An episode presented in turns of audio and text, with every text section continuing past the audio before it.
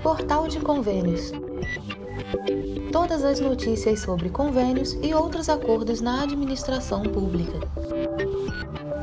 Olá, este é o podcast do Portal de Convênios, um resumo semanal das principais notícias do âmbito da administração pública para você se manter informado em poucos minutos.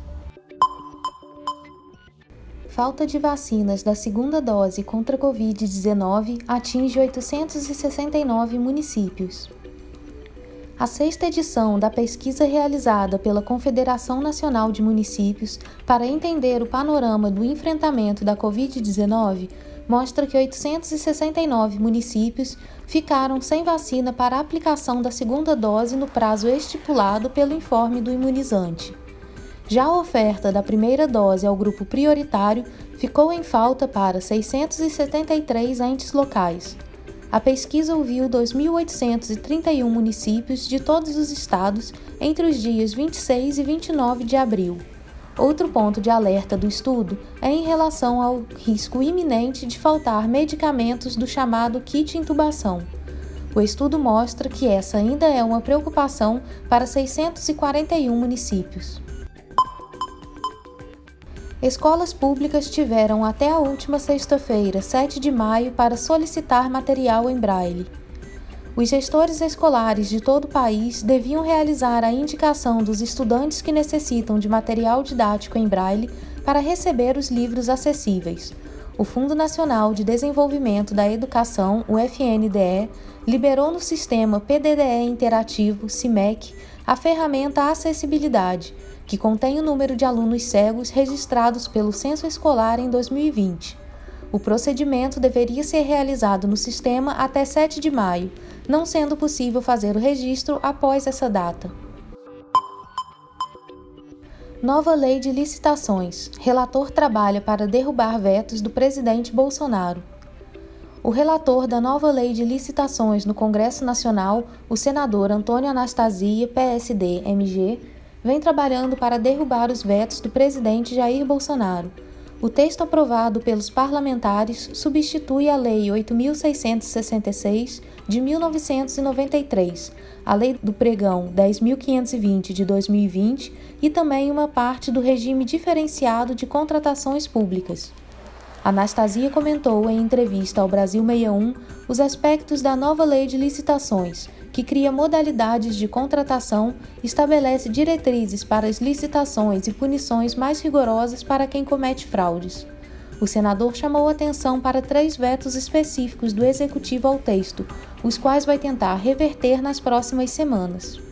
Esses três vetos serão discutidos pelos parlamentares, no Senado, na Câmara, pelas lideranças do governo também, sempre com muita democracia. Então acredito que esses três vetos podem cair. Esperamos que seja o mais breve possível. Vamos fazer então esse trabalho, porque a nova lei de licitações, ela aperfeiçoa, aprimora e avança no Brasil e esses três dispositivos são muito importantes. Entre os 26 vetos, Bolsonaro discordou da exigência de que o poder público faça um depósito prévio na conta do contratado, fornecedor do bem ou serviço, para custear as despesas correspondentes àquela etapa que está prestes a ser realizada.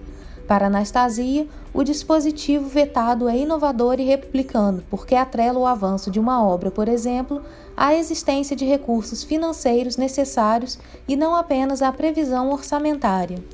Isso evita que o contratado realize aquele serviço, aquela obra e fique sem receber, batendo a porta dos órgãos, solicitando o que tem direito. Então é um bom dispositivo que eu defendo a sua manutenção, ou seja, a derrubada do veto.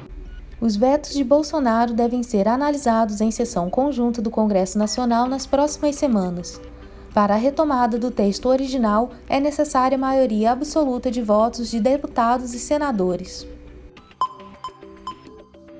TV digital será ampliada para municípios do interior do país.